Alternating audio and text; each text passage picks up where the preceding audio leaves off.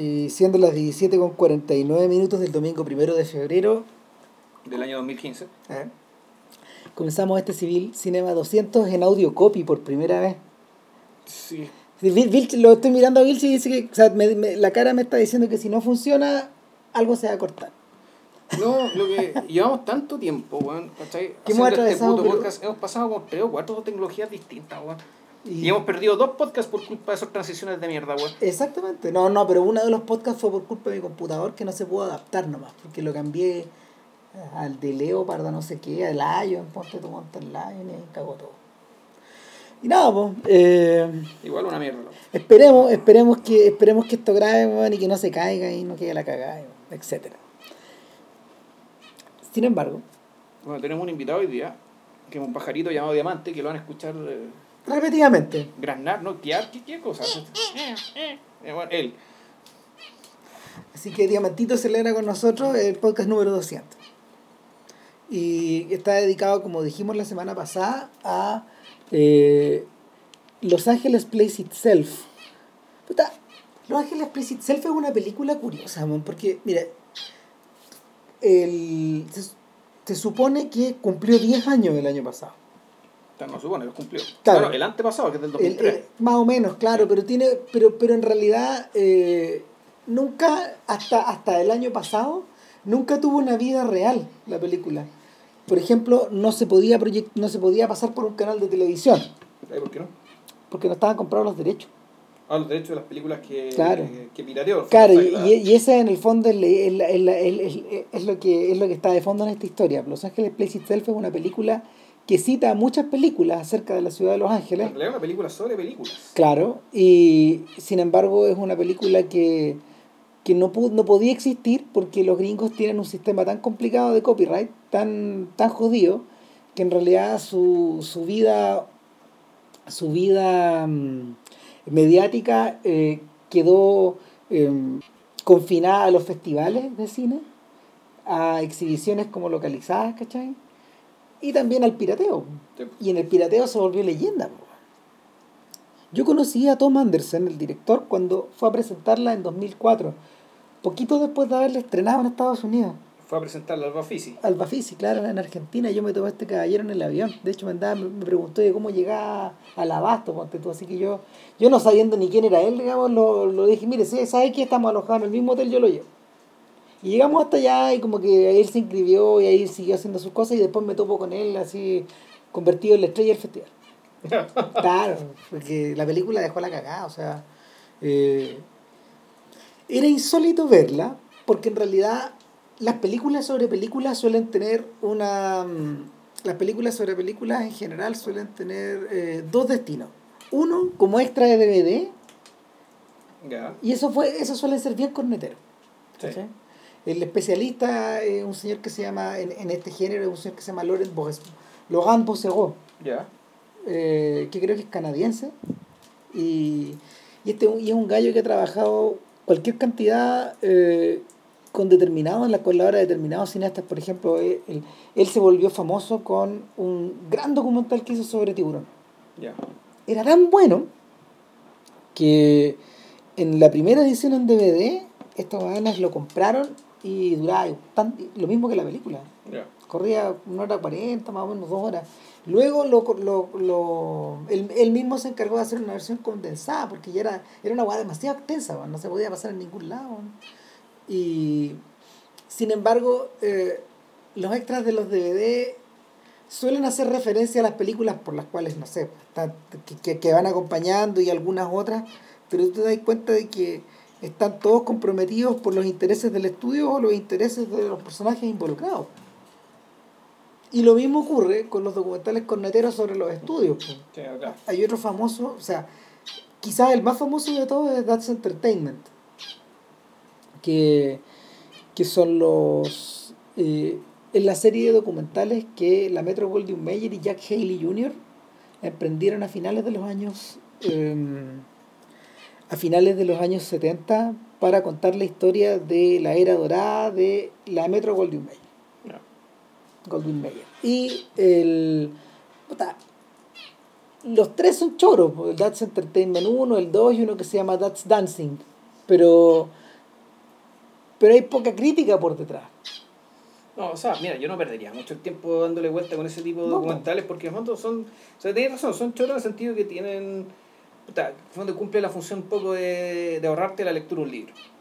Es darte información condensada, ¿cachai? Y para que tú termines tu mapa mental de, eh, de qué cosas ver, qué cosas no ver, ¿cachai? Entonces tiene un poco una función más, más bien enciclopédica, ¿cachai? O sea, de- para ayudarte a estructurar tu propio aprendizaje posterior, ¿cachai? La misma función, ¿cachai? pero con más ojos, con más pelotas, también son las películas de Scorsese, ¿cachai? Que, son- que, que- Claro. que también son películas sobre películas, pero donde, claro, ahí uno ve, uno ve también el, el, el, el mismo esfuerzo eh, enciclopédico, can- con- condensador, pero sobre todo canonizante. O sea, a fondo de, de hacerte una especie de lista, una lista sucinta, digamos, de aquello que realmente vale la pena y él dando razones personales. ¿no? Eh, tra- atravesadas también por su biografía de por qué esas películas valen la pena. Claro, y la, la diferencia que marcan esos documentales respecto de otros es que están narrados por el sujeto interesado. Claro.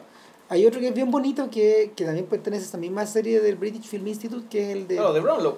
Claro, el de los de Brownlow, por ejemplo, son así, y el Totally British de, de Stephen Frears, Ya. sobre el cine británico, también es así, la idea rusa. todavía, no, todavía no puedo pillar los subtítulos de esa weá. Ah, La, la- en tenemos en ruso guardado por ahí, ¿cachai? Vilche no- ha vivido 20 años bajo la idea de que uno, uno de los grandes documentales que yo he visto en mi vida, pero nunca hemos podido pillar el subtítulo en español que No, que ni en siquiera que sea inglés o francés, no, no la arreglamos, ¿cachai? Un portugués o italiano incluso, No. ¿cachai? Zafamos, pero Finalmente conseguimos la idea rusa y está en ruso. está en ruso. O sea, como tenía que estar, digamos, pero Claro. están los subtítulos. Pero, claro, ahora, la cara, la cara endiablada de eso son los documentales que, que preparó Nagisa Oshima y que prepararon, que preparó Godard para esa misma serie. Porque Nagisa Oshima habló Del cine japonés. no, habló de él y el cine japonés, y quedó la cagada. Ah, ya. Claro, habló como claro de, de, de, de, de- de lo mucho que significa para él la experiencia del cine japonés. Y Bueno, pero muy distinto lo que hizo Scorsese. Claro, pero, pero aquí, aquí el protagonista era él, lo filmaban a él. Él hablaba, era, una, era un experimento súper raro, era muy radical. Y es choro, pero es muy raro. Bueno, y el, en el caso de Godard era siniestro, porque en el fondo el, el documental de 2 por 50 años de cine, de cine francés consistía en un almuerzo al cual Godard cita a Michel Piccoli, entonces presidente de la Academia Cine- de Arte Cinematográfico francés, no sé, la que otorga el César. Y lo increpa, y lo increpa, y lo increpa, y le da, y le da. Y, y, y Piccoli defendiéndose así como el diablo, y este intercalado por estas imágenes, como estos, estos, esta, estos títulos, estas letras que son como de molde de ¿Eso Godard. está actuado? Para desgracia de Piccoli no, po, porque en el fondo fue una encerrona. Po. Ah, Claro, pero, pero, pero muy en el, muy en el, en el espíritu del diálogo de estos gallos, Piccoli se deja encerrar porque es Godard. po. Y finalmente, después de, no sé, después de, de 30 años, claro, más o menos, él protagoniza otra película de Godard después del, del Le Claro. Y de hecho aparecen imágenes de él joven también. Claro. Entonces, no, pues el infierno. pues. Pero, pero también corresponde a esa idea. Ahora, más cercano a esto también están los documentales de Zizek de los que hablamos hace unos 10 podcasts atrás. Claro. Claro, que, que, que aquí sí se acerca un poco más a lo que hace Tom Anderson. Yo cuando vi la película pensé, Anderson está narrando, pero este señor no se parece a la voz que yo estoy escuchando. Y no, pues es un narrador que lo ocupa. Ya. Es un narrador que lo ocupa y que en el fondo con, con este gallo, eh, con este gallo, ¿cómo se llama? Va, va desentrañando más o menos con un, con un con una, como, como una, una letanía súper pausada la, la, la información y en realidad no es un documental histórico, en principio, no es un documental personal tampoco. Eh, eh, hay, hay alusiones elementos, pero personales, sí, pero no es lo, no es lo, no no es lo importante. pero y, y en el fondo sí, eh, esto es prácticamente un ensayo. Sí, no, es claramente un ensayo y un ensayo que, claro, esto es una película sobre películas, pero en realidad es una, es una película sobre cómo una ciudad es vista por las películas y con el pie forzado además de que estamos hablando de películas de ficción. ¿Qué quiere decir esto? Esto no es un documental sobre documentales sobre Los Ángeles. No, Pues el, tema no es, no es- el tema no es el discurso deliberado que los documentales puedan tener sobre la ciudad, sino que es la aparición de la ciudad en un contexto narrativo En, básicamente en tres registros distintos que están separados y que son los capítulos de la película. Como background, digamos, o sea, como, escena- como escenario, como personaje y como tema. Claro. Esos son, eh, esas son las tres grandes bloques. Y la ciudad como personaje está dividida en dos en el fondo, porque está partida por la mitad la película finalmente. Eh, sí, Claro. Ahora es un filme, es un filme bastante extenso, igual que el filme de Scorsese. horas 50. Claro, esto dura casi cuatro, casi, Casi tres tres horas, casi tres horas. El, ah, y existen dos versiones esencialmente, la que circuló, la que circulaba en los festivales de cine y que Anderson de hecho fue lo suficientemente amable como para mandarme a mí en VHS, fíjate, en esa época. No sé por qué, o sea, Y esa fue la que vimos. Pues, esa Sí, pues, esa- claro, Sí. la, vimos en VHS, man, y yo, yo después me la, me la, mm, Digitalizaste. la digitalicé a, DVD pues, para que no se desapareciera. No. Y Sin saber que vendrían los años felices de la digitalización sí, total. De... claro, y, y lo que hizo ahí fue, fue, fue un, fue un trabajo más o menos largo, yo creo que le debe haber demorado un buen rato. Este gallo agarró todos los clips que él tenía y obviamente los upgradeó.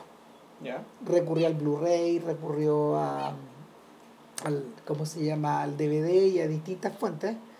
Upgradeó, upgradeó todo lo que pudo. Eh, hizo los títulos de nuevo y refinó ciertas cosas del montaje que estaban un poco eh, que estaban un poco toscas según él. Y lo acortó, lo cortó un poquito. Claro. Unos Y, cuantos y minutos. tomó una decisión que es bien discutible, no una mala decisión, pero eh, quiero decir que la decisión contraria tampoco habría, también habría sido interesante, Sí, que el no hacerse cargo de las películas que después, digamos, eh, que entre el 2003 y el, y el, y el momento en que eh, le hizo la red digital a la película, apa- a- aparecieron so- eh, y que donde Los Ángeles claramente tenía un carácter o importante o como escenario, o como personaje, o como Claro. tema. Y bueno, Pero él no se hizo cargo de eso, él dijo no, o sea, la película es esta, era esta, y le- la vamos, y básicamente estoy mejorando todos aquellos elementos técnicos que de soporte, que en algún momento dificultaron las cosas y ahora son mejores, bueno, eso lo puedo mejorar. Y lo mejoró. Pero Claro. el, el, el tiempo de la película sigue terminando ahí, sigue terminando en 2003, y de hecho creo que la última película mencionaba una película como el 2000, 99-2000. Como que las últimas películas importantes que este gallo menciona, por ejemplo, son Los Ángeles El Confidential, cada vez es del 97, 90, 99 creo. Caro, y ¿cuál más? Me he perdido. Alguna, no, no hace mención de Collateral, por ejemplo, Claro, y eso no. ya la convierte en una... No aparece Collateral, no aparecen las Crank. que- eh, Caro. Y no... Hay, Aparece un video de Ricky Martin, digamos, que yo creo que Claro. debe haber salido a Final fines de los los 90 90 también. Ahora, ¿por qué Los Ángeles? La pregunta él se la hace al principio y en el fondo él dice, obviamente, yo estoy hablando de Los Ángeles porque Los Ángeles es mi ciudad. Hasta ahora no, porque él nació en Chicago. Claro. ya. Y en segundo lugar, él está hablando de Los Ángeles porque obviamente es la ciudad que está al centro de la industria. Claro. Pero en tercer lugar, y eso es que lo que realmente le interesa, es que en la medida de que uno va observando las películas ambientadas en la ciudad se da cuenta de dos realidades. Uno, que en realidad Los Ángeles es la ciudad más fotografiada del mundo. Claro, y una menos fotogénica. Y una de las, y este, claro, y Claro. en principio una de las menos fotogénicas. Entonces se le pregunta por qué. Obviamente porque eh, desde el principio de la cinematografía, eh, considerando que muchas de, la, muchas de las industrias se trasladó para allá por el buen tiempo, Sí, por el buen clima. claro, porque había hartos días de sol y la gente necesitaba sol y necesitaba que no hubiera nubes, que no les cambiara la luz. Claro, necesita cierta, un clima menos predecible. Claro, fue- esa fue la razón, esa fue la razón de facto por la que la, por la que muchas productoras se, se fugaron desde Nueva York a Los Ángeles. En Nueva York tenían que trabajar Claro. siempre en, En estudio. en estudio, prácticamente.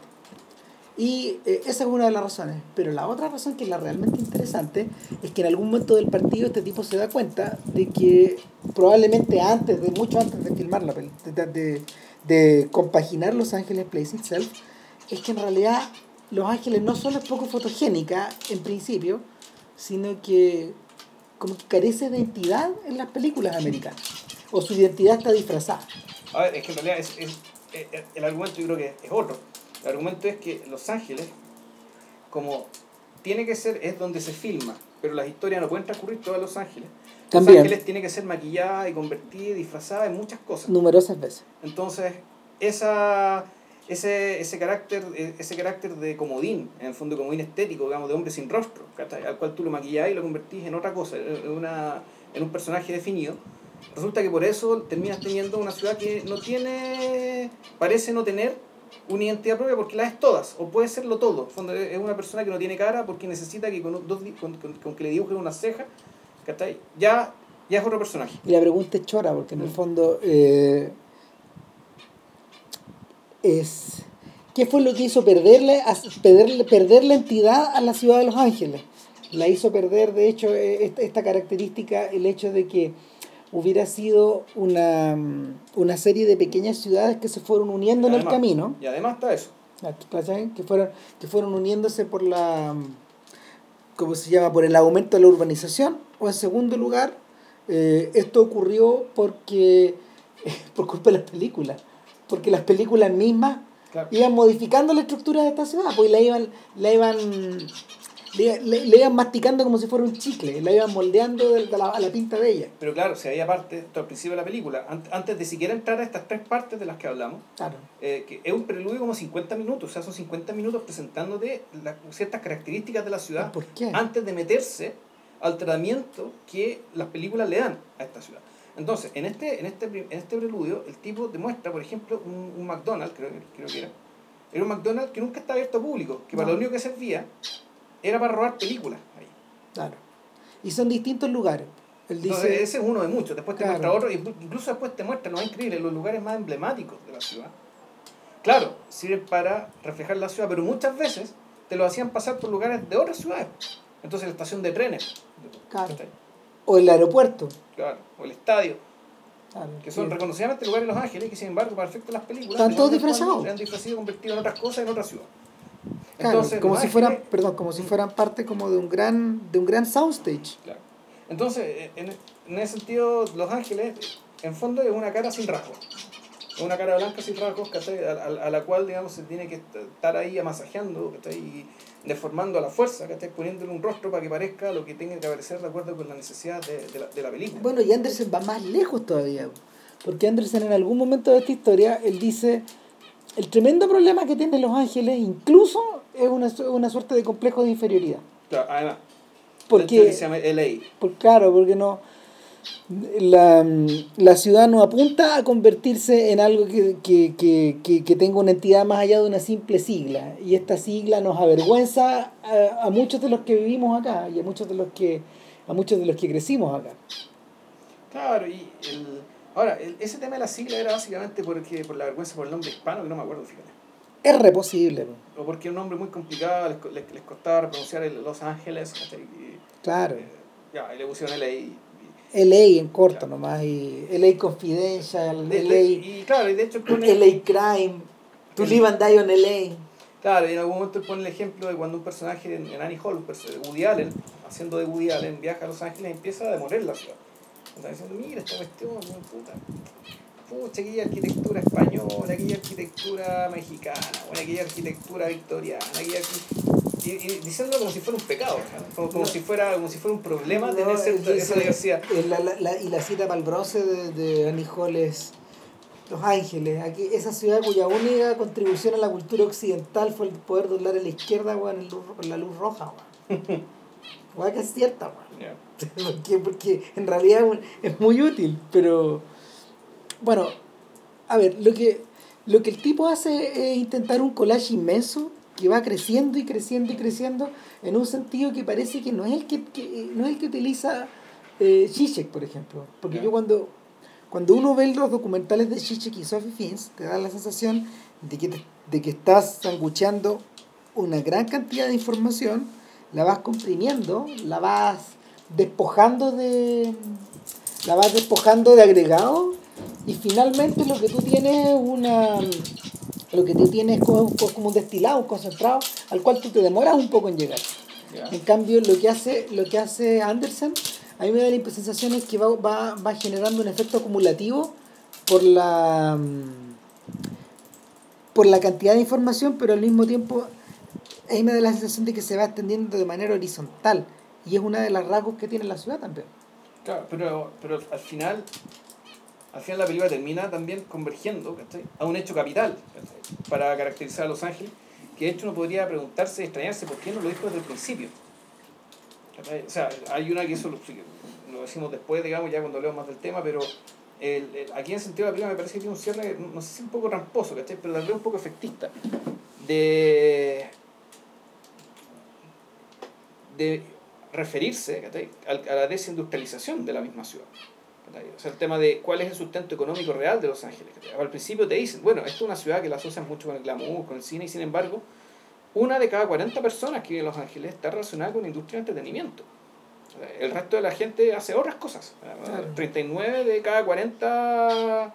eh, ¿Cuál es gentilicio de Los Ángeles? Angelino, ¿Angelino? sí. Ya. Ya no se dedican al entretenimiento, ni al baile, ni al teatro, ni, ni al cine, ni a hablar, digamos, no. Entonces, y, y, y sin embargo, bueno, la película tiene esta cara y esta industria que en fondo se comió todas las otras industrias. Las de Borotobá. En, en- en significación y también por, no, por, las, por, las, modi- por las medidas eh, políticas y económicas del neoliberalismo, que efectivamente la ciudad se desindustrializó. Entonces terminó convirtiéndose en una industria que además su falta de identidad también está dada, está dada porque lo que le da entidad es, una, es un trabajo, es un oficio para la ciudad que lo obliga permanentemente a disfrazarse. Eh, ¿Y sabéis qué pasa? Eh, el, yo creo que esto está relacionado también con un conflicto que está eh, muy presente en la generación del propio Anderson. Anderson es un señor de 70 años más o menos días. No sé mucho de su biografía, pero yo sí sé que ha pasado muchos años viviendo en Los Ángeles, por lo menos 40. Sí, que, que es profesor. y es profesor, po, es profesor de la USC, Eh, ¿o no, no? de Cal, Cal Arts. De CalArts. de Cal Arts.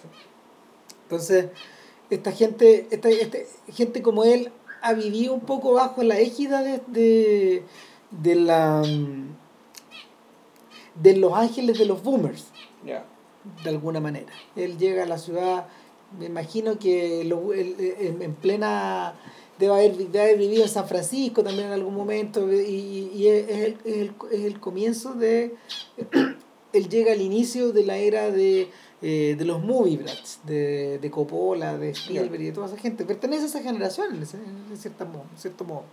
Y muchos de estos gallos agarraron, agarraron esta... mm, O sea, son gente que había vivido a la sombra, a la sombra del Hollywood clásico y para los cuales, para los, cuales los, las- los códigos de los, los, los códigos cinematográficos son los del Hollywood clásico.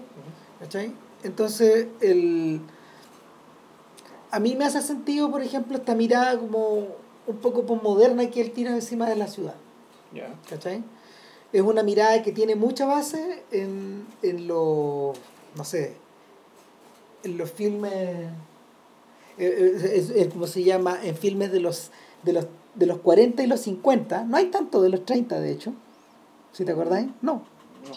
no hay tanto. Hay alguna, hay alguna, hay algún color que se le pone, por ejemplo, con, hablan, se muestran a y Hardy. Eh, no muestra a Chaplin, eh, pese a que Chaplin filmó mucho en Los Ángeles y que los lugares que filma son bastante reconocibles. Y, y muestra, pero sí muestra a Max Sennett. Sí. ¿cachai? Y el pero pero la, la mayor cantidad de clips proviene desde del proviene como de, de los comienzos del noir Del noir, exacto. Fondo O ¿cachai? sea, de la trilogía de Kane, Max, ¿cómo es que Kane se llama? James Kane. El del Claro. llamado dos veces. y, y ahí empieza en el fondo la película ¿Te hablan de él y de él también o no? Eh, no no lo sé pero sí hablan de Mickey Spillane De- Exacto. ¿cachai? Eh, De entonces Mike Hammer también. y de Mike Hammer Sí. claro o sea Y de entonces- Philip Marlowe. Claro, y, y finalmente la puerta de entrada, la puerta de entrada a Los Ángeles Place Itself es el noir. Mm. Pero no el noir en el sentido en que uno se refiere por lo general a, no sé, pues estas vías de posguerra marcadas por, no sé, por, por el desempleo por un lado, por la angustia o por el regreso al combate. Alguna vez mencionamos eso incluso en algún, podcast. Sino que es por la forma en que estas películas abordaron el uso del espacio. Entonces, eh, lo que el contraste inicial que, que Anderson eh, propone Los Ángeles Place Itself es la idea de una Los Ángeles imaginada como otra ciudad, una ciudad cualquiera, Central Claro. City, X, X. Metrópoli, no sé, lo que tú queráis. Springfield. Springfield. Claro, El Springfield de los, de los Simpsons, esa es la Exactamente. ciudad sin identidad por definición. digamos. versus la ciudad que es vista tal y como es. Ah, y, y él dice, eh, el común de las películas en Hollywood tenía que disfrazarla para poder referirse a otros lugares sin tener que repetirse eh, ad infinitum, pero el noir tendía a localizarse En Los Ángeles. en Los Ángeles. Eh, ¿Y por qué? Eh, yo creo que tiene que ver, di- di- pri- prim- o sea, primero tiene que ver con el tema de, de la distribución del espacio. Eh, en el, e- este gallo propone como una película de entrada una cosa que se llama Kiss Me Deadly, que es un, es un filme eh, adaptado de una novela de Mike Hammer escrita por Mickey Spillane. Y que de hecho Mickey Spillane escribió cómics, protagonizó películas, también. Era un, era, un- era un personaje también ligado a Hollywood. Y, y nada, pues, en Kiss Me Deadly, eh, la gran característica de la película, más allá de que sea una tremenda locura, algún día yo creo que hay que hablar de la película, eh, la gran característica de la película es que muestra los ángeles del aquí y el ahora.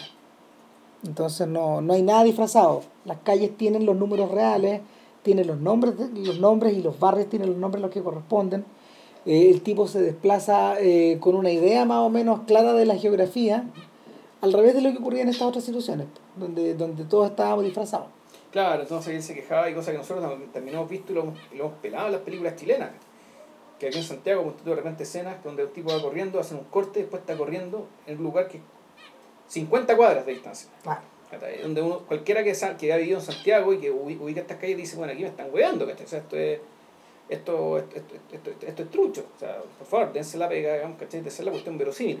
Entonces, bueno, el- una de las cosas que efectivamente rescataba Anderson es eh, efectivamente estas películas que en algún momento se hacen cargo de la ciudad tal como es. Y, y bueno, también ahí metían otros elementos. En, en Double Indemnity era muy importante el hecho de que la casa fue una casa española, Claro. una casa estilo español. Y eso es algo que Los Ángeles tiene. Tiene, tiene, tiene, tiene cierto rasgo exótico, digamos, por el hecho bueno, de que es un, era un asentamiento español y mexicano. digamos. Claro, eh, y, y ese, es el- ese es el momento entonces, eh, eh, donde, donde en el fondo el tipo comienza a preo- a preocuparse más que del espacio mismo, como de la entidad de los objetos del espacio.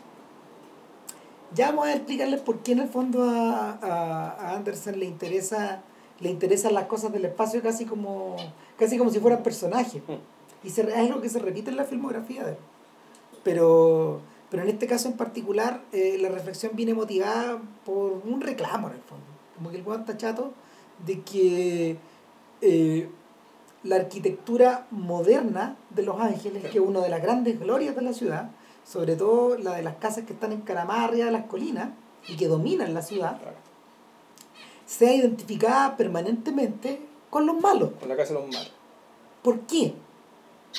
Eh, entonces eh, el tipo se hace esa pregunta simple y le empieza a demostrar una y otra vez. Ejemplos, claro. Claro, en The Limey, por ejemplo, la casa de Terry Valentine, que era Peter Fonda, En el fondo era el malo, puta, era una casa increíble que estaba como. Era una meseta que estaba suspendida arriba de un cerro. con una tremenda vista, con líneas, con líneas rectas muy limpias, ¿cachai? Con, la, con ventanales enormes, de modo Claro. que...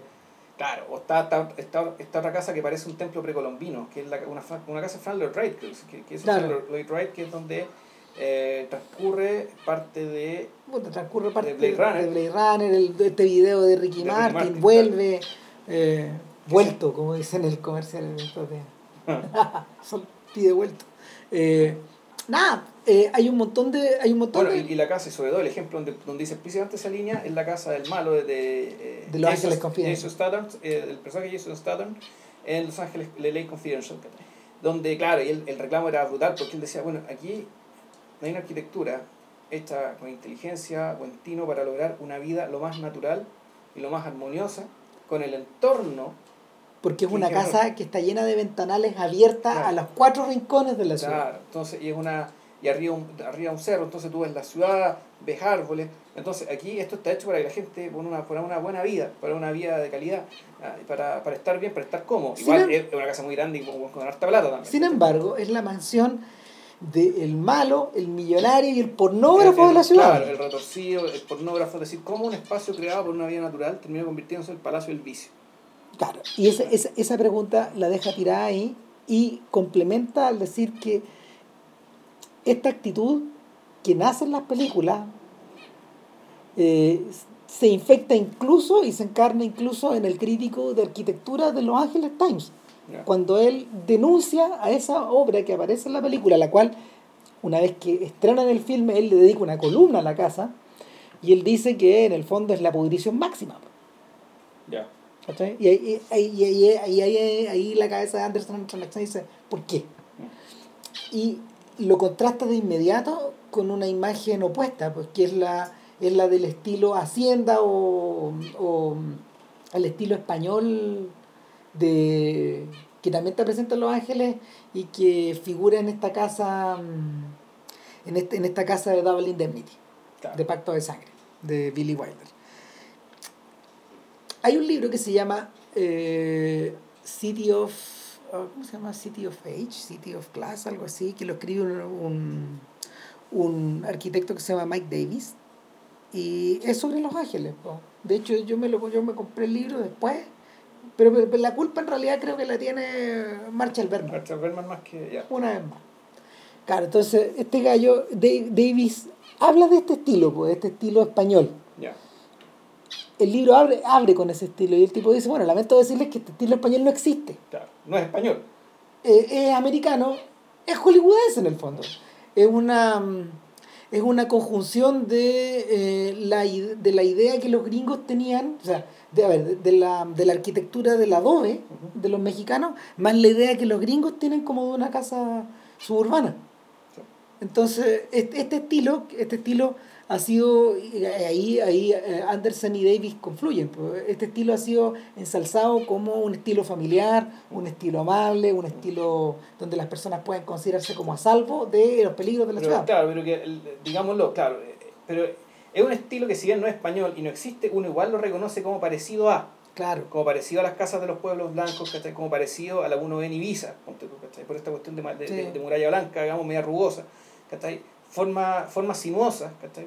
más bien formas sinuosas que forma, que, form- que líneas rectas. es que yo creo que esa es la diferencia. Ya. es, es la atracción, es la atracción que sienten las imágenes por las, por la, por las líneas, por las líneas curvas. Yo o, creo sea, o sea, las imágenes también funcionan con las otras, digamos, o sea, Sí. el, tema, el, tema, el tema de la geometría. El, o sea, el, el, el tema es que la línea recta en general, la, la, la, la línea recta en general lo que, te, lo que te produce es la sensación o de dirigismo, es decir, digamos que, la- eh, como que las cosas te empujaran hacia cierta dirección, o constreñimiento, o aplastamiento. O sea, en el fondo esto, esto que la, que, que fondo que esto está enmarcado, encuadrado en esto como lo vimos muy, que era muy evidente, ¿cachai? En la película esta, la de Fassbinder. ¿No Ujú. te acordáis que las tomas estaban? Había muchas tomas donde veías claramente que los personajes estaban puestos, metidos dentro de, de otros de, encuadres. forma, de, de otro encuadre dentro del cuadro.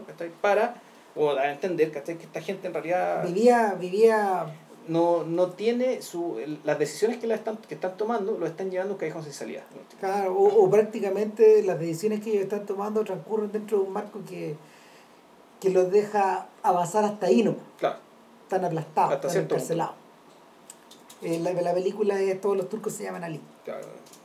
La alma. Claro. El, ahora, en el caso, en el caso de, en el caso de Double Indemnity había una doble ironía.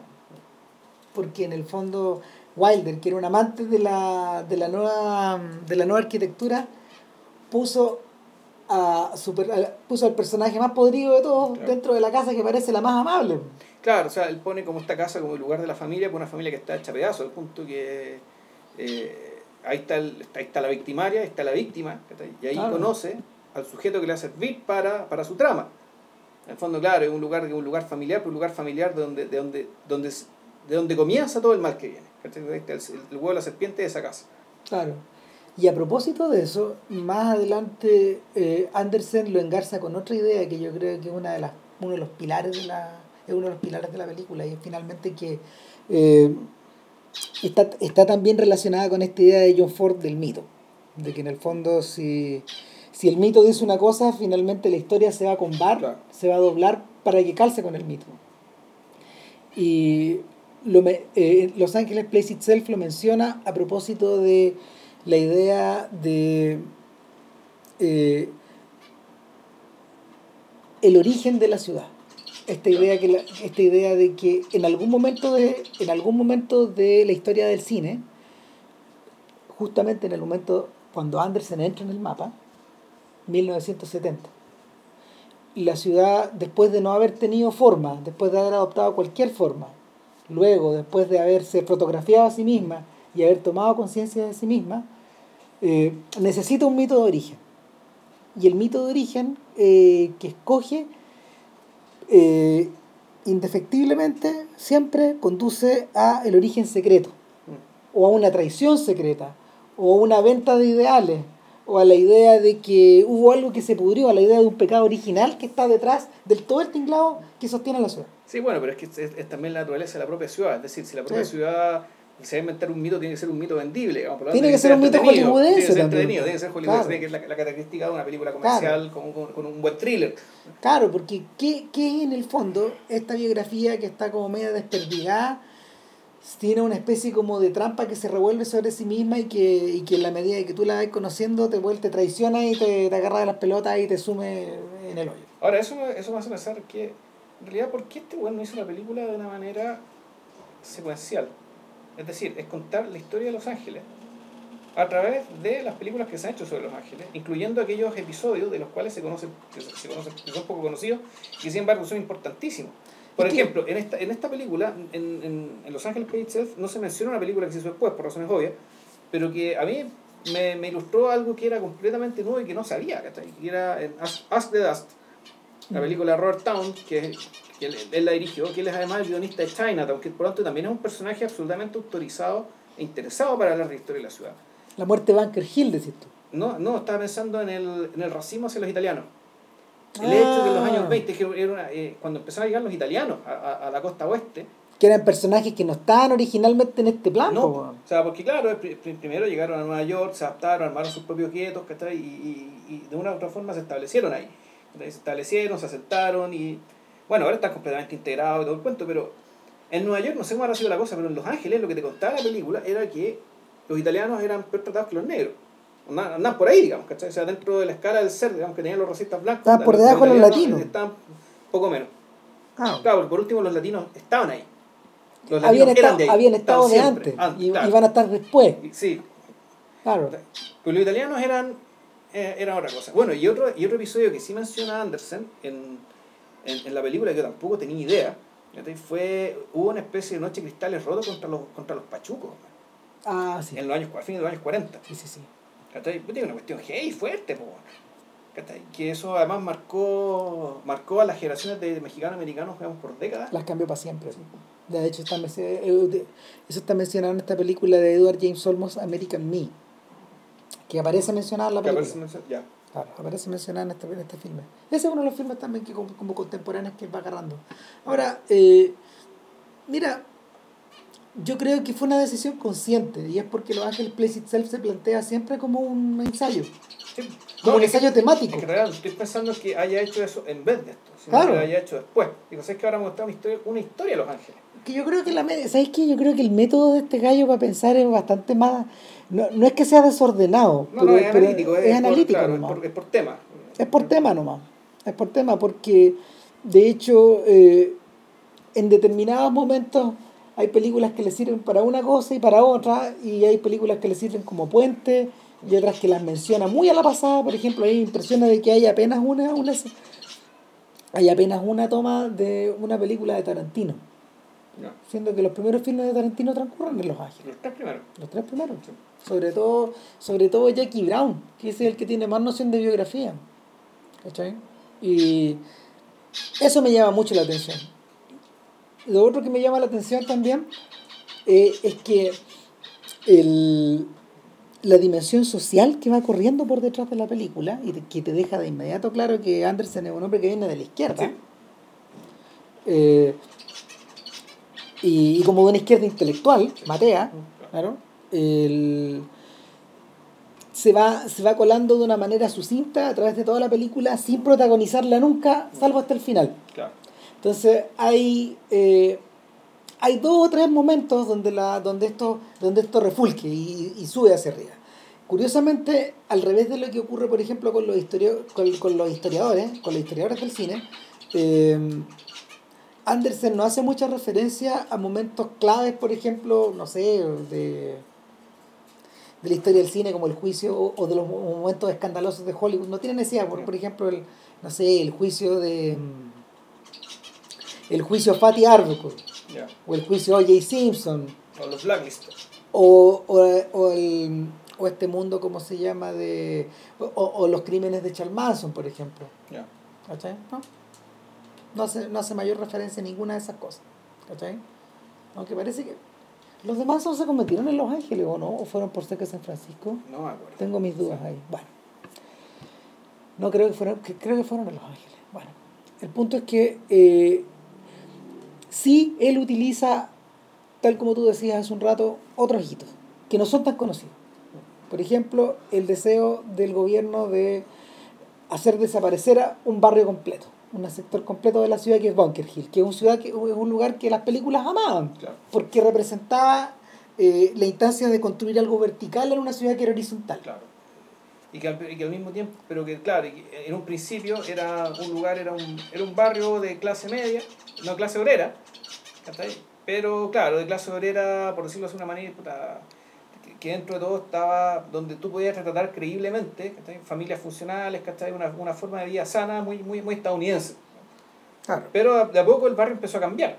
O sea, lo que las películas mostraban del barrio empezó a cambiar porque el barrio empezó a cambiar. Y las películas mismas empezaron a cambiar y, de, y de filmes más familiares se pasó a filmes a film noir. a film noir y después pues, pasó a ser usada para ciencia ficción ¿cachai? y porque y, y, y la forma como que entra con esa idea es muy bonita porque dice bueno aquí aquí había este funicular no me acuerdo cómo se llama el Ah, funicular el funicular más corto de los Estados Unidos, Claro. el de trocha más corto. claro Y 20 el de tramo más, más corto. O sea, ¿Cómo? 20 metros o. Ah. una cosa así una cosa arriba Servía para subir un cerro, era una, en una atracción. ¿no? claro era una reacción para subir un cerro pero en algún momento este funicular incluso lo corrieron unos cuantos metros Claro. pero en algún momento este funicular ya Ya no tenía sentido porque el lugar hacia el cual se dirigía ya no existía Exacto. y ese era Bunker Hill Claro. Y el, el Bunker Hill de estos días está convertido en un espacio que es indifer- indiferenciado del resto del downtown, del, Claro. del, del centro de la ciudad.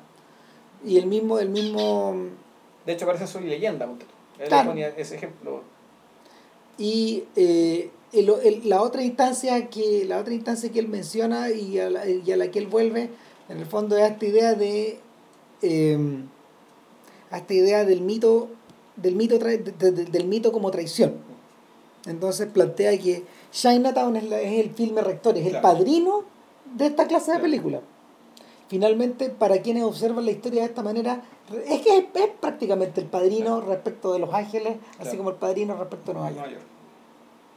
¿Por qué? Porque en el fondo, son de, este, esta es contemporánea del Padrino 2, ¿no? claro, y no es casual. No, Y tampoco es casual que la mano de Robert Taunton las dos. Y el, el asunto es que Town se inventa, se inventa una mm, Un complot, en el se inventa un complot y un escándalo basado en el robo del agua a la gente, a los agricultores de cierta zona de la ciudad.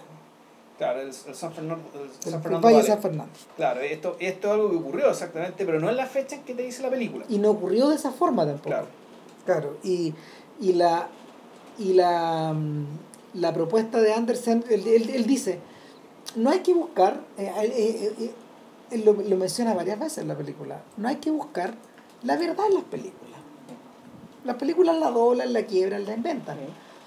La verdad está a la luz del día en los titulares de los diarios. Exacto. Y está una y otra vez y otra vez y otra vez. Claro, y esa era otra queja que tenía Anderson respecto de que las películas, sobre todo las del. las que tenían que- o sea, no solo las del noir, sino también películas del presente, te daban la impresión de que Los Ángeles era una ciudad tan corrupta, tan, tan corrupta, tan corrupta hasta la médula, que la gente en realidad nunca se iba a enterar de lo que realmente pasaba en Los Ángeles y que en realidad la- los ciudadanos eran absolutamente eh, impotentes eh, ante la, corru- ante la corrupción reinante, reinante en la ciudad.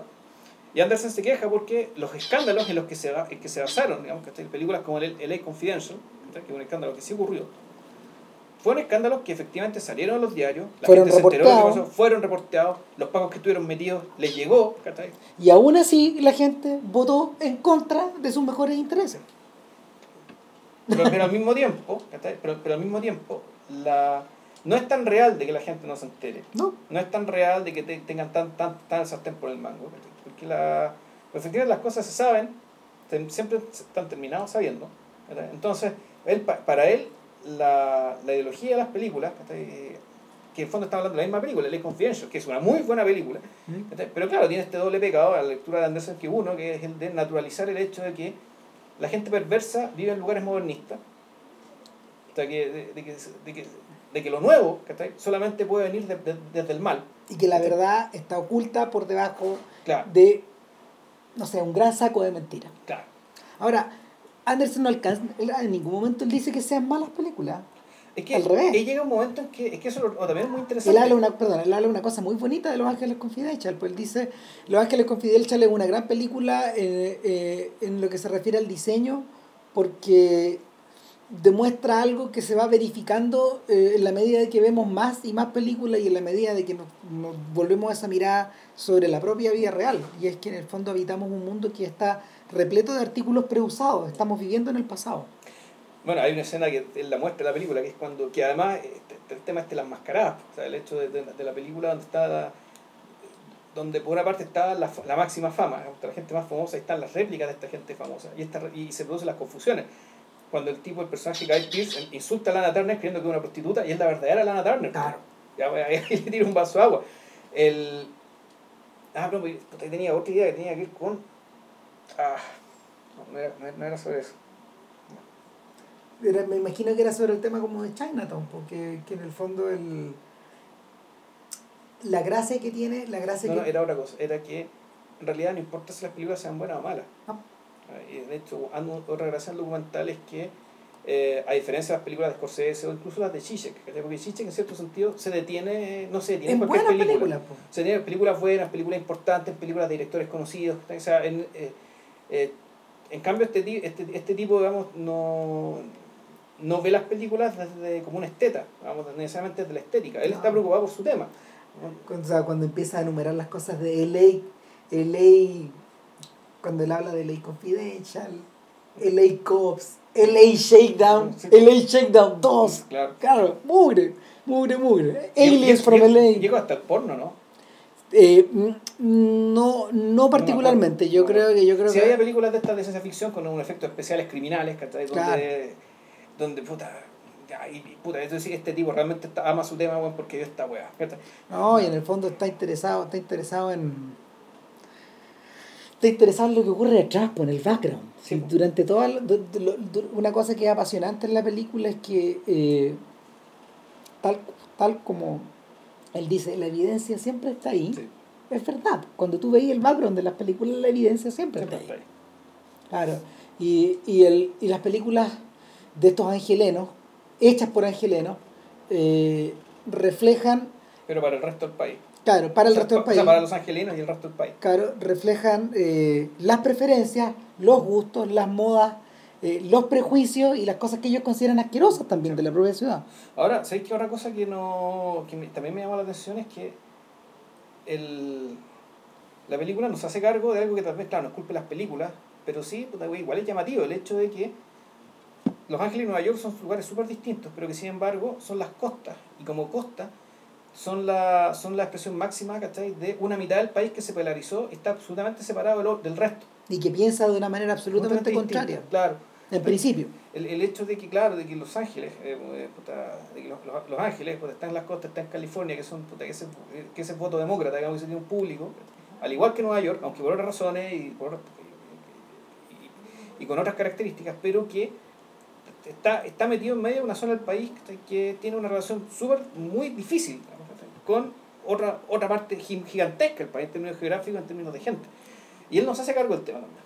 No. No, no, no lo toca. Es algo que yo, yo creo que en algún momento am- ameritaba ser tocado, porque ya la, la idea de polarización ya se está generando.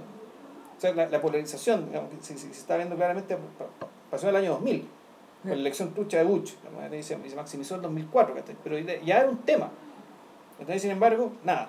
No, no, no lo menciona. Yo creo que, yo creo que en ese sentido este gallo es bastante coherente, no. O sea, que, que si te fijas, ya estaban hechas estas dos películas que hemos hablado tanto, ¿cachai? La, el, el, eh, Stray Story ¿cachai? y Mulholland Drive. Claro. Por el, por el mismo sujeto con un año de diferencia. De las que no la- hicimos ni un podcast. ¿Cómo que no? no, o sea, sí y no. Sí, no, digamos, sí. Hicimos una David Lynch y todo el cuento, pero, Claro. el, pero claro, esas películas ya estaban. Y de hecho, él habla de Mulholland Drive. Pero no mucho tampoco. No, el, es que también hay otro elemento ahí, que él también tiene su propia visión de la ciudad. Y él está súper camiseteado con esa visión de la ciudad. Por ejemplo, eh, a propósito de Robert Alban, otro angeleno consumado, también eh, extraído desde Kansas, este viejo, Sí. eh, él dice que en realidad eh, la industria del cine está tan removida del verdadero Los Ángeles, de esta ciudad que se va palpando paso a paso y que tú vas viendo por detrás en las películas. eh, Y literalmente paso a paso porque el, el, el documental que hizo Bájate del auto claro, te indica eso. Eso lo que quiere decir que para ciudad hay que conocerla, hay que conocerla caminando. claro, Porque la cuestión te echa a andar en auto, pero tú andando en auto no conoces la ciudad. ¿no? Tienes que caminarla. Entonces él, él dice, para esta gente que vive con sus casas en Malibú, que está encramada en Silver Lake, con Mulholland, no sé, por detrás, ¿cachai? Que domina la ciudad con sus casas de cristal. Y ojo, Mulholland fue el que se robó el agua. po. Sí, Sí, él fue el que giró la operación para robarse el agua. claro, en él está basado el personaje Claro. de Chinatown. Eh, el, para todas estas personas eh, de- es muy difícil poder retratar la ciudad porque el, cuando, cuando, cuando Altman va y hace shortcuts, selecciona puros lugares que son blancos, Selecciona puros lugares que son anglos, selecciona puros lugares que podría conocer un tipo como él o los, o los asistentes de sus películas. Eh, y no está, eh, no está esta otra dimensión de... eh, no está la otra dimensión de la ciudad. De hecho, eh, él tampoco lo desliza como crítica, porque él dice la ciudad también da para eso, pero si uno se él, él no lo menciona, pero si uno se acuerda, cuando uno se acuerda de Shortcuts, eh, uno de los sonidos ve- rectores de, de, de, de, de la, de la banda sonora, del soundtrack de la película, es el sonido de los helicópteros de los pacos que va circulando por la ciudad siempre, siempre, siempre, y en el fondo, en el fondo está diciendo, ok, Claro. aquí hay otra ciudad, Claro. Esta ciudad usted no la ve. Claro, nati- nativos de las Condes, Vitacura, Providencia, La Reina, Claro, ustedes no conocen, no. ustedes no conocen la otra ciudad. Prácticamente está diciendo algo similar. Creo que era en Cañón también, una ciudad donde era muy importante el tema del ruido del helicóptero. Sí, Porque tengo, tengo ese recuerdo, así como en la pasada. ¿Cachai? Sí. Diciendo que es una, es una ciudad que se hace cargo de la conflictividad inherente de Los Ángeles, ¿cachai? Pero claro, la resuelve con eh, en la New Age, en el fondo, y con buen corazón y buenos sentimientos, Sí. digamos, y todo bien con el señor Castan, pero la película dio para eso, ¿no? claro, da para eso y no para un, no para un retrato más grande. Entonces, por contraposición, eh, el, a- em, Andersen propone otro Altman que es The Long Goodbye. La Goodbye, claro. Claro, y ahí volvemos al noir. Nos vuelve, Exacto. nos vuelve a, a llevar como a los testigos más confiables de alguna forma. ¿Cachai? Claro, un apunte que bien, bien interesante que dijo era que las novelas de, de James Kane De Kane. eran novelas que estaban ambientadas en la depresión. Entonces, Sí. decía, todas estas películas del noir en el fondo eran películas de época. Sí, gran detalle. Entonces, sí, Y algunas de esas están incluso asumidas como, peli- como películas de época. Algunas de pero algunas no son recordadas como eso. O sea, si uno No, las ve ahora, tú decís... Es no. que uno, uno pierde la uno pierde la capacidad de establecer esa distancia. pues. O sea, a menos que sea especialista en autos o cosas por el estilo, tú con ese tipo de detalles te podrías dar cuenta. Claro. Este modelo, aquí ya no, aquí no hay modelos de autos de acá para adelante, donde tú podrías decir, ya, esta película está ambientada en cierto periodo. Claro. Pero si no, no. Eh, es como la dificultad que algunos espectadores están teniendo, por ejemplo, para. Y es cada vez menos, como para diferenciar entre el siglo XX y el XXI. Ahora hay, hay, hay películas, por ejemplo, como Public Enemies, lo que comentamos el otro día, que transpiraban por, por poder recrear de manera convincente el siglo, El siglo el XX. siglo XX, en circunstancias de que ya estamos en otro paradigma. ¿Cachai? Eh, ahora, o sea, que está, es una cosa es recrear el siglo XX y la otra es recrear cómo el siglo XX, recrear el siglo XX. Yo creo que, pues, puta, pues, por, ahí está la falla. es, que- es que claro, pues sí, es, es- la operación que ocurre, es la operación que ocurre con Inglorious Basterds versus Public Enemies. Ya. que en el fondo en Public Enemies hay una recreación súper puntillosa de la época, pero está filmada en digital, Claro. de manera que todo se aplana, de manera que la, la imagen en sí misma es extraña, es como Sí.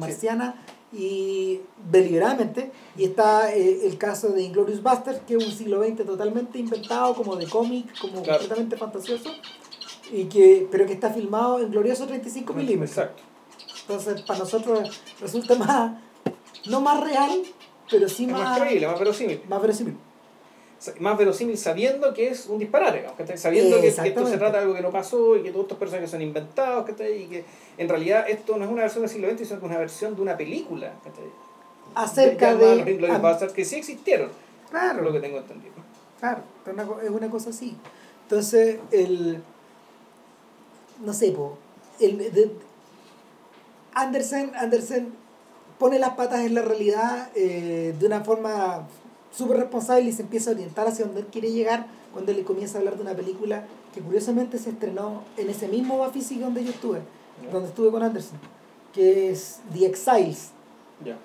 Es, una, es un filme es un filme en blanco y negro que está filmado en Los Ángeles a fines de los años 50, estrenado como el 61, como tres años después.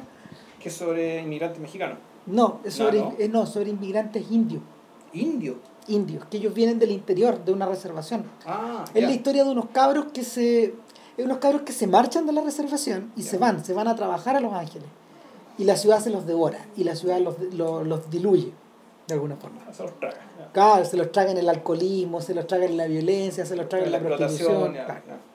Entonces, la película es muy curiosa porque está filmada prácticamente con un estilo documental, o mejor dicho, neorrealista, como él dice. Sí. Eh, pero lo eh, hay gente que hay, hay historiadores que la comparan a Shadows, porque fue filmada en la misma época. Claro. Claro, a Shadows de John Cassavetes. Echados en Nueva York. Claro, curiosamente, sí. nuevamente está por la extremos, Claro. Claro.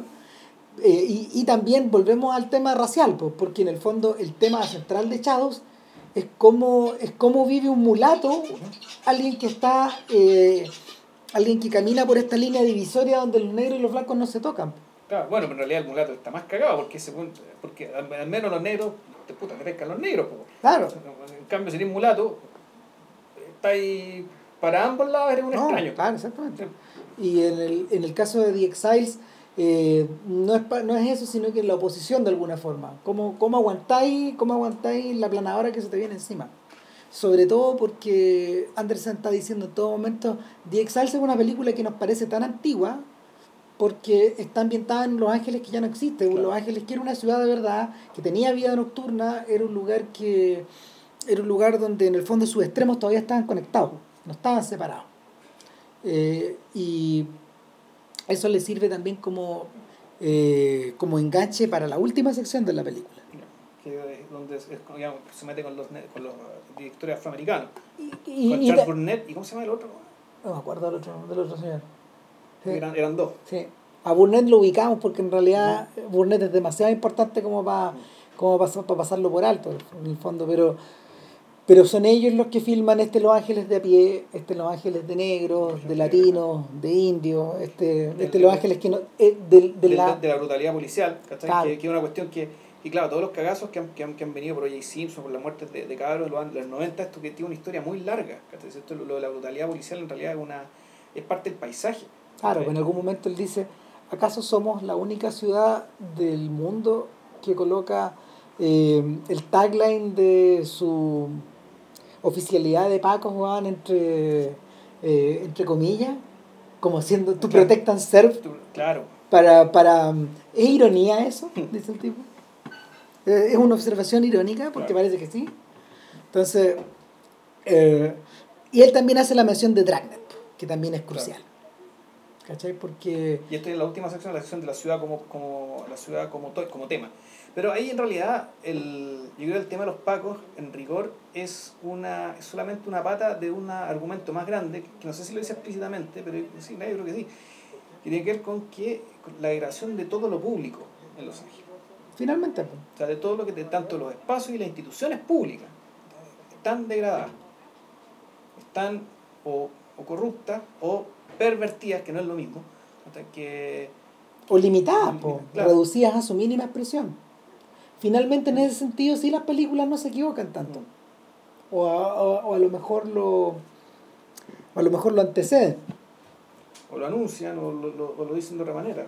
Claro, porque porque si ese es algo, si, si esa es una línea, si esa es una línea que no está bien, no, no necesariamente está argumentada, pero sí corre por detrás de todo el O sea, esa es la conclusión que uno saca viéndola.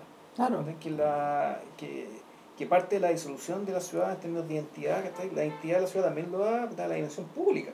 ¿cachai? Precisamente aquello que se preocupa ¿cachai? De, que, de que esta entidad, sea como sea, ta, mantenga un orden, mantenga una funcionalidad, mantenga un- una capacidad de hacer la vida confortable a la gente que está dentro.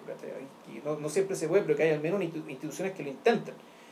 Entonces, Ahora, en último término, esa discusión es una discusión de siglo XX al completo y es la batalla que se ha librado sin fin eh, durante 100 años en, la ciudad, en las grandes ciudades americanas. Porque es una batalla que se repitió y se perdió en, Detroit es una batalla que se es una batalla que se dio en Chicago y corrió sangre, ¿cachai? En numerosas ocasiones y es una batalla que en Nueva York se ha saldado para un lado y para otro y todavía no se decide. No sé si, pero por último término, incluso las salvajadas de Robert Moses son salvajadas hechas desde una visión, desde una visión pública. ¿cachai? Bueno, y, pero, pero, pero lo que está ocurriendo ahora, por ejemplo, en Nueva York, es que Nueva York se está convirtiendo en una ciudad hecha para el turista. ¿Te acuerdas Claro, de esta película sí. del gigoló de, Sí, sí, del. de, claro, de, de, de Shane. de- claro, del, y en el fondo, no, es de Turturro, po. Esta película Ah, también, sí. Claro, que planteaba el problema, y porque que decía, en realidad los comercios de la ciudad de Nueva York ya tienen que estarse trasladando, tienen que estarse trasladando a los bordes, porque, eh, o sea, tienen que irse a Brooklyn o más lejos, o desaparecer, porque ya no hay quien pueda pagar las cosas en Manhattan. Entonces, la ciudad misma se transforma. Está, es una ciudad que se está vaciando de gente, para, pero al mismo tiempo está renovando sus propietarios. Claro, ¿Cachai? Y sus propietarios no están. claro. Pero al mismo tiempo, tú también te das cuenta, ya han pasado tantos años y esto, esto está tan documentado, todas las, todas las fases en las que han pasado, que esto también es una fase que va a pasar. ¿Otra más? Es otra más. Y claro, ahora está, está esto que se dice, que está una, una paralela gentrificación de la ciudad que se está volviendo más cara, pero al mismo tiempo la gente que está pagando es gente que no vive ahí. Entonces, Nosotros estamos en la etapa anterior acá en Santiago. En Santiago, la, en Santiago el, la- las propiedades están subiendo de valor, sí, pues está, eh, están disparadas, pero eh, lo que todavía no ocurre es que haya gente que empiece a comprar propiedades en estos sectores que están hipervaluados claro, para no vivir. para no vivir ahí, exactamente. O para arrendarlos o para tenerlos como lugar de... de esparcimiento. Como, claro, como que la, la situación de la segunda vivienda se invierte, ya la segunda vivienda es la que está dentro de la ciudad. claro. O sea, el valor es tener la propiedad adentro, no, no habitarla, sino que tenerla. tenerla, tenerla como, como lugar de. Todavía no estamos para allá, pero para allá vamos. Eh, puede ser que sí. Ahora, aquí hay que ver, ¿ah? porque en la medida que mejoren las telecomunicaciones, ¿cachai? que van a seguir mejorando claramente, ¿cachai? que va a haber muchos incentivos para irse a ir fuera de Santiago. Va a haber mucha gente que va a poder trabajar no solo en su casa, sino que va a poder trabajar en grandes corporaciones, ¿cachai? en grandes empresas, fuera, fuera, fuera, de, la, fuera, de la ciudad. Y fue efectivamente, cuando tenga que venir a una reunión, ahí va a ocupar digamos, su casa o su departamento hipervaluado que está en medio de la ciudad para pasar la noche, digamos, entre una reunión y la siguiente. Claro, no tiene nada que ver, Sí. no, no tiene nada que ver con este mundo que, que parecen habitar los personajes de Charles Fournette. Que son gente que como que está aferrada, está aferrada a su barrio, está aferrada a sus raíces, está aferrada a su trabajo o alienada por su trabajo también. Claro. ¿cachai? Y los podéis definir sobre esa base. Eh, finalmente, finalmente lo que parece decir eh, Andersen al respecto es que el ¿cuál es la frase con la que termina la película en el fondo? Que no me acuerdo muy bien. No, era básicamente, él, él hablaba de la desin- desindustrialización, que en esa ciudad se hacían autos. Eso es. En esta ciudad, en esta ciudad eh, el tipo va mostrando por detrás y muestra una, muestra una imagen de una industria de eh, llantas, Claro. de llantas y de ruedas. sí, de, de uno de los tres grandes de la... Claro, entonces él dice, hubo una vez una industria que, eh, tal, como en, tal como en Disneylandia, tenía un tour para mostrar cómo se hacían, la, cómo se hacían estas llantas, ¿cachai? Ahora Los Ángeles es una ciudad que te sirve para mostrar cómo se hacen las películas, pero también para eso están las películas, Claro. no necesitamos ya la ciudad. Claro. ¿cachai? Es, es como esa sensación. Y, y ahí es donde este gallo también eh, termina, eh, termina, termina por hilar el, eh, algo que también se ha, ido, se, se ha ido destilando gota a gota en la película, y es la idea de la ciudad como ruina, que él vuelva a retomar después. Que, claro, o sea, el- hay- dos, hay dos patas acá. O sea, este- esta película al fondo tiene dos hijas. ¿cachai? Porque Burnett, ya hablando, saliendo un poco de la película, hablando de la obra de- de- del sujeto en general, él tiene cinco películas. Eh, la primera de ellas es una sobre Edward Muybridge, eh, que es el- básicamente el, fue el, el primero que logró eh, superponer, foto- lo- capturar el movimiento a través de fotografía. Claro. Ahora, no con la técnica del cine, que es, que es con, básicamente con, con, con, con celuloide, digamos, sino que él lo, él lo hacía con fotografías eh, con fotografías simultáneas o secuenciales Era- eran fotografías secuenciales, con máquinas Era que estaban como una grabadas con reloj. grabadas con reloj en posiciones distintas entonces claro era una persona que iba caminando y lo tomaba como de 18 ángulos distintos El sopraxógrafo, El sopraxógrafo. entonces esa, esas imágenes eran, eran como prensadas en un disco en un disco sólido y Claro. así se reproducía y, y que iba- iban girando, iban girando con cierta velocidad. El asunto. Uy, qué rico. uy qué rico yo llegaron refuerzos muchas gracias tía se pasó vamos La señora madre nos trajo. un- Eh, El vituperio. ¡Eh, qué rico! Bueno, Mm. el asunto es que. eh, Hola. boca llena. No, el, el asunto es que el tema que tiene Sopraxographer, que es el nombre de la película, de 1964, y que es como la tesis de él. Creo que es 76, pero bueno. Es como el trabajo de tesis de él. él- Este gallo recibió, igual que David Lynch, una beca del American Film Institute. Ya. Que seguramente eso fue lo que lo, trajo, lo llevó a Los Ángeles. Entonces, eh, el, este gallo recibe esta beca y, y hace esta película, pero pasa muchos años donde él se dedica a ser profesor. Y en los 90 él hace una película que se llama Red Hollywood. Que está basada en un libro de Noel Berg. Y es como en el fondo la película del libro. Y yo también la vi en Argentina y, y, y ahí hay un documental como de base histórica y, e ideológica. Ya. Y en el fondo está un poco impulsado por el tema de Bark, de, de que, de que la, ide- la idea de estos tipos era eh, indagar en las personas que habían formado parte de la lista negra de Hollywood en la obra de ellos. De verdad, estos gallos eran tan comunistas como parecían que lo eran. Y la conclusión es que sí. Sí, lo eran. Y lo, lo fascinante es que las películas documentan su proceso ideológico tal como, este, de nuevamente, este- nuevamente está esta idea de que la evidencia está a la luz. Es decir, ese proceso ideológico para algunos de ellos era súper radical. Pero lo interesante es que en el momento, que es el momento del sistema de los estudios, ¿no? Claro. Sea, que, sin embargo, esta gente que no eran autores, No, no eran artistas autónomos, y sin embargo, dentro del sistema de los estudios, había espacio para eso. había espacio para que su Ellos evolución, mismos. su, su- eh, evolución ideológica quedara transparentemente plasmada en las películas que hacían para entretener a la gente en los años 30. Claro. Era entretenimiento socialista. Visado por el, por el, Por el Exactamente, y visado por la visado por la mm, economía de mercado. Ahora bien, después de eso viene Los Angeles Place Itself en 2003 y de ahí para adelante no se sabe mucho más de Anderson durante un buen rato hasta que como en 2010 eh, edita un, me- un mediometraje que se llama Get Out of the Car bájate del auto. y está cubriendo un periodo entre el 2001 y el 2009. Y da la impresión al principio que es bien radical. La edición es bien radical porque solo filma letreros. Pero no los letreros con la...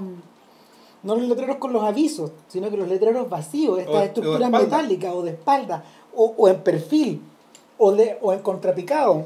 De hecho, hay, Son tomas fijas. hay una parte al principio donde está hablando con un interlocutor que no vemos. Y le dice, bueno, ¿y tu película de qué se trata?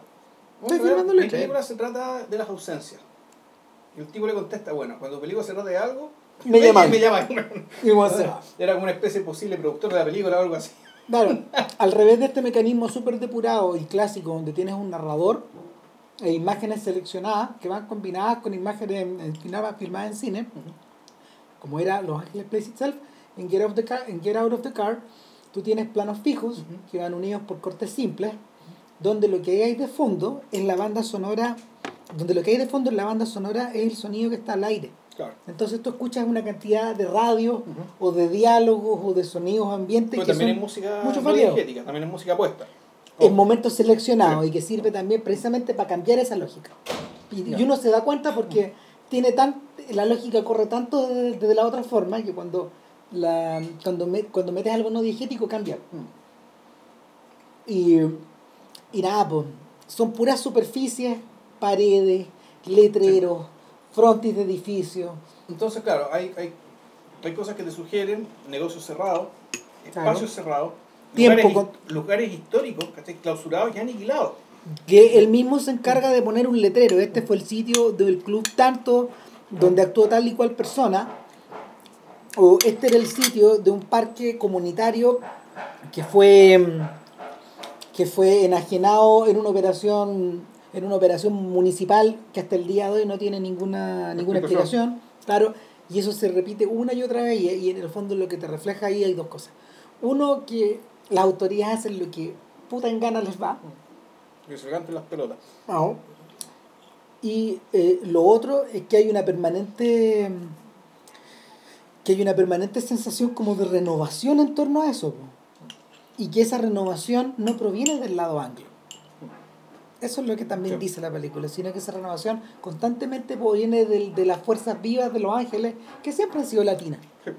Y la presencia de la música latina, de los corridos, de los, de los reggaetones, de, de las cumbias que se escuchan de fondo, de la gente que le habla en español, de los tipos que pintan la de los, de los tipos que pintan como la- los frontis de sus casas de la forma en que también se les ocurre. Claro. A veces son una, o sea, esos Jesucristos que están como rodeados como de llantas de auto, o la. Virgen de Guadalupe. Claro, y e- ese, ese Jesucristo surfer que sale como por ahí, ¿cachai? Todas esas weón, que forman parte también del, de los del negocios de tacos. claro, y del, del paisaje folclórico de la ciudad. Hay un taco que va corriendo para plantar un, a un sujeto que le está apuntando con una pistola. El taco es un rebelde, pues, entonces el esta sensación de que la ciudad todavía está viva, po, todavía está viva en un nivel mic- a un nivel microbial prácticamente, po, a un nivel que incluso ni siquiera admite la presencia de un plano móvil, weón. No hay personas tampoco, No, no sé nadie. No hay personas. pero hay no hay personas, pero lo que sí hay es señales de vida en el fondo. Eso es lo que hay. La, la- la sensación de que la sensación de que un espacio habitado, de que un espacio en que se vive.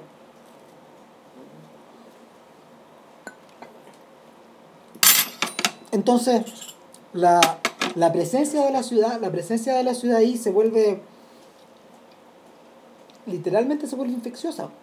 Es un virus que que infecta esa película que parece tan simple y que la vuelven tan compleja después. Esto parece como almorzando en el 13, weón, ya, con tanta- Bueno. El punto es que Sé que podríamos hacer la pausa cognitiva mientras comemos. Ah. si supiéramos que, que, que este sistema nos permite parar, weón, yo no estoy convencido. Por eso hacer la pausa cognitiva, nos quedamos callados mientras comemos. No, de verdad. Así que mientras ahora, ahora vamos a hacer como un, un rato de pausa cognitiva.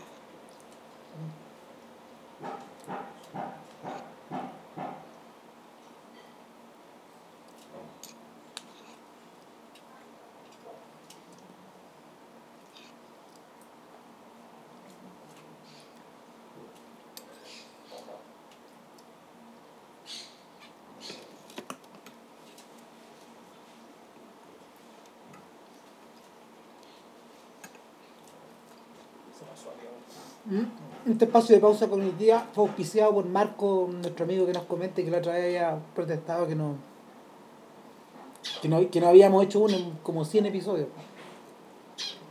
¿Una pausa cognitiva? ¿Eh? Ah, Ah, saludo a Marco en tu caso. sí, saluda a Marco. Saluda a René Palomino, saluda a Lali Ugarte, saluda a un montón de gente que nos escucha fielmente. Nuestros 123 seguidores. no sé.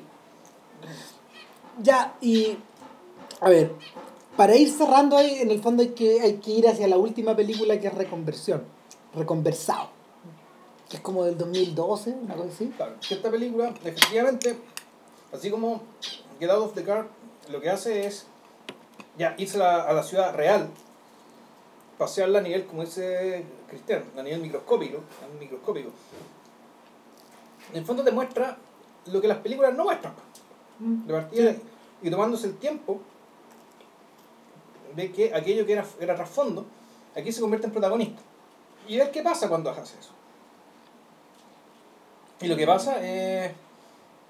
O sea, no sé, a mí, a mí cierre la película me gustó mucho porque.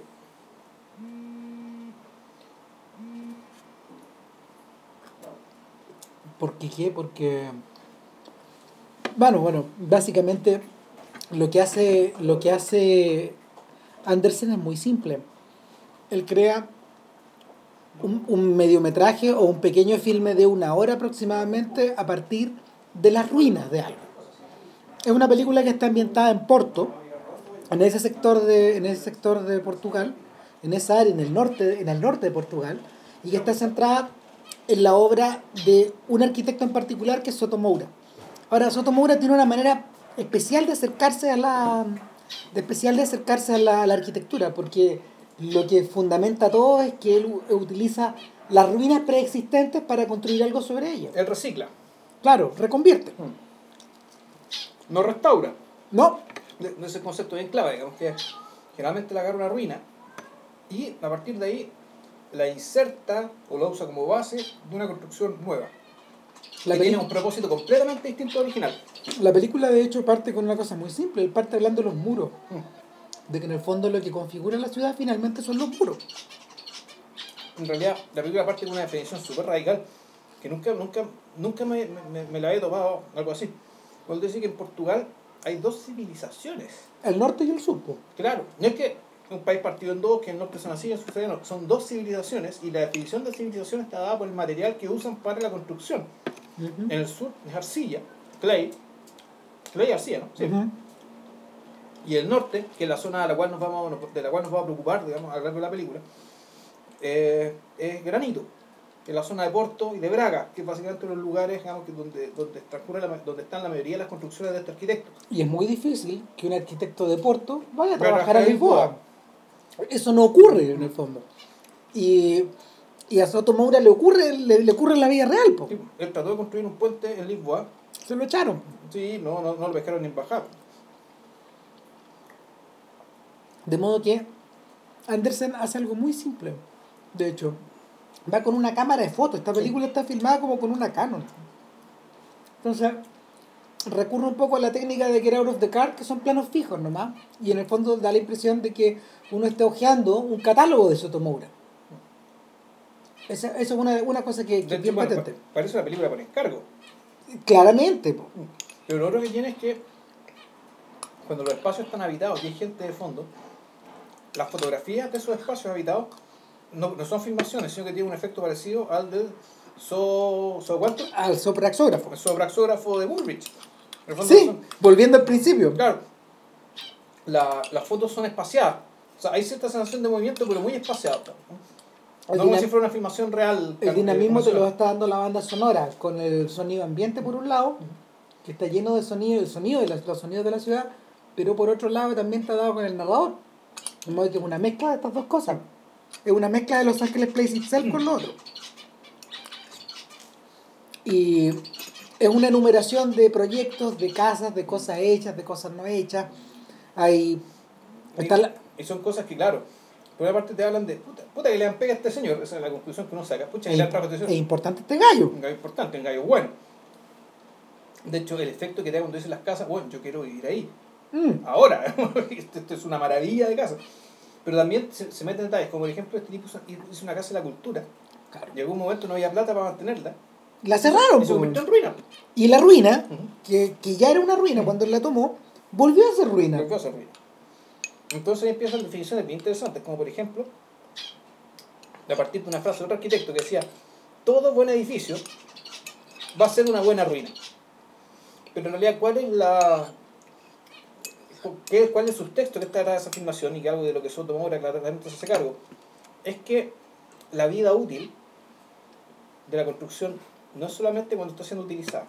No. O sea, tú tenés que considerar que ese edificio en algún momento, y eso es algo que no sé si los arquitectos o los planificadores consideran. Yo creo que no. Es ¿Qué va a pasar cuando este edificio muera? Cuando ya no tenga sentido su existencia. Cuando cueste mucho mantenerlo tal como está. Exactamente. Cuando ocupe demasiado espacio. Bueno, ahí lo van a votar, ¿no? Eh, Ella no sea una ruina y simplemente lo van a votar, que es lo que está pasando ahora. O sea, Cuando- De la desde la oficina de Soto Moura, estos gallos tenían, él y su socio tenían la mirada a unos a, edificios. una que- a, un, a, un, a un edificio de. De, un proyecto. de- de a un proyecto, un de, de departamentos como del de, Estado. de bajo ingreso, sí, para gente de bajo ingreso. Claro, y los votaron. Y, y, y otro de los proyectos que estos, estos gallos tenían era como una mm, era como una casa, una casa vecinal de para reunir a Sí. gente en el barrio. Quedó el nombre de la calle, con, porque que se llama así, calle de calle de la Asociación Vecinal de. San Víctor. Porque las casas quedaron, las casas todavía están ahí, Mm. ¿cachai? pero el lugar como el espacio público para, este, para, esta, para esta cosa, que una especie de puto lugar para que la gente fuera a jugar ping-pong, ¿cachai? De repente a tener reuniones, que era como la. Y ahora está convertido en una ruina. Ahora está hecho una ruina. y ahí están puros gatos. Y lo curioso es que está cerca, es- está en las espaldas de Fontañas, el barrio de Pedro Costa. Eso Pero Fontania no está en Lisboa. Mm, eh, También hay un Fontañas ahí. Entonces, que, que yo sepa, eh, Pedro Costa en Lisboa. Sí, pues, es de Lisboa. Pero divertido que también. Que Que sabe también que- llama. y el sector también te para la No, cagada. Fontania bueno. es fuente, ¿no? Sí. Por las fuentes. Ahora, el, La otra, cosa, la, otra cosa importante de la que el tipo hablaba en el fondo era que no existe una forma moral de acercarse al edificio, sino que una forma lógica y la forma que él tiene eh, siempre proviene desde el contexto desde el contexto que la rodea y, y, y más que nada de la naturaleza. Entonces mostraban una mostraban un, un estadio que un estadio que está como El estadio en Braga. el estadio el en estadio de Braga, Bragas. claro, que está, está ejecutado al borde de una ladera. Sí. y es fascinante como ver, ver cómo en el fondo un edificio se topa con esta otra mole, estos O sea, volúmenes. claro, ¿no? Y hay una especie de. Es como, está en la parte de abajo del acantilado donde está la muralla de piedra. Entonces, si el futbolista patea mal el penal, digamos, y la pelota sale muy alta, le va a pegar a la piedra. Le va a pegar a la piedra. Le va a la piedra o a salir a la cresta arriba del cerro, porque está como a lo- es, a lo- es- es enfrentado en el sentido, a- en los la- laterales, digamos, ¿cachai? Las partes que están detrás de los arcos ahí no hay público, sino que está la naturaleza. Y que además tenía unos techos, que el techo tenía como una especie de líneas. es que tiene las líneas para poder estirarla, para poder techar completo la- el lugar. No, no era eso, eh, eh, esta, no tenía tecnología. Esas líneas tenían otra razón. Era para parecerse a algo que estaba en el entorno, no me acuerdo qué. Tenía por fuera unas escaleras falsas, que eran como una especie de forma diagonal. Parecían Ah. escaleras, pero en realidad eran escaleras falsas. Era completamente decorativo, las escaleras eran, era- eran interiores. Yo en Valparaíso lo vi. Eh, hay, un, hay, hay un edificio cuando tú estás parado arriba de alguno de los cerros también, cerca del centro de la ciudad. ¿Ya? tiene la, la, la el, el, el, cajón de la escalera, la escalera, los peldaños mismos están tirados hacia afuera, hacia la pared, de manera que tú vas viendo la, pared, el- la forma de la escalera por fuera, y acá está un poco exagerado, hermano. Ya. Claro, pues esas escaleras no se usan, pero estaban ahí. Sí. Para, pero en el fondo, con- con- para en el fondo terminar de como contrapesar los volúmenes. que hay. Y Igual eso te habla en todo caso de un lugar donde donde las cosas igual están hechas para perdurar incluso aunque ya no sirvan. Aquí, aquí no se alcanza a pensar en eso porque en Santiago de Chile lo que ya no sirve se bota. se bota nomás. Se bota y se parte la base como además esta es una ciudad relativamente joven y que está como con en la dinámica de la metrópolis, ¿cachai? El metro cuadrado cada vez vale más, entonces la, esas cosas que no sirven las botan y construyen una cuestión más rentable nomás, pues, y como no hay... En la medida que no tengáis espacio para hacerlo. Sí, claro. Siempre y cuando tengáis espacio. Bueno, entonces botáis más cosas para tener espacio. Claro. ¿Cachai? Botáis ese, botáis la de al lado. En la medida que lo podéis pagar. Al lado que lo puedes pagar. Claro. Nada, pues, eh, yo creo que estamos como ya finalizando. Vamos a ver si logra cargar esto y si Sí, no, ojalá- ojalá funcione. Virgil se va a enojar mucho. Sí, Y voy a una parte de mi anatomía. en audiocopy, claro, se va a cortar algo. Voy a comprar el autocopio, me voy a cortar. Diablo. Eh, nada, pues, el, el podcast 201 no tenemos muy, No muy claro sobre ni- qué va a ser. Ni cuándo va a ser. Puede que sea en la semana. Ojalá esta semana. Sí, yo creo que sí. Yo me, voy de, yo me voy de vacaciones dos semanas, entonces ahí eh, va, va a estar dos, va a tener dos, como dos semanas sin napo. Ah, puta. Eh, así Pero para que escuchen más el 200. Sí, así eh, que nada. 200, pero el 201 eh, ojalá lo vamos a sacar. Gracias por escuchar y vamos por los otros estén 100. bien. Y estas películas están en están pirateables. Sí. Las Ah. pueden pillar en los torrents. De los Torres, perfectamente. Sí. Todas menos Red Hollywood creo que no está. O sea, Red también. Hollywood no está. Ya. No está, eso es difícil de pillar. Las otras cuatro están, así que... Y nada, gran película Los Ángeles Plays Itself. Por eso se merece este número 200. El 100 fue para los Strauss, imagínense. Claro, el 50 era para John Ford y el, y el 150 para Miyazaki Así y, que- y Takahata. Eso. Entonces, es- bueno, no lo dijimos, pero esta es una película a la cual hemos, yo creo que hemos citado recurrentemente en el podcast. Sí, ha ido, ha ido y ha vuelto. La, la mencionábamos, la nombramos porque... Y va a seguir con nosotros seguramente, porque Sí. es una obsesión que nos sacaba. Eh, de hecho. Bueno, ahora sí, que esté muy bien. Ah, el libro, perdón, Ah. el, el libro de Mike Davis, que es muy bueno, se llama City of Quartz. Ciudad de cuarzo. Por si alguien lo quiere pillar para bajárselo por ahí. Ah, vale. Ok, chau. Vale, chao.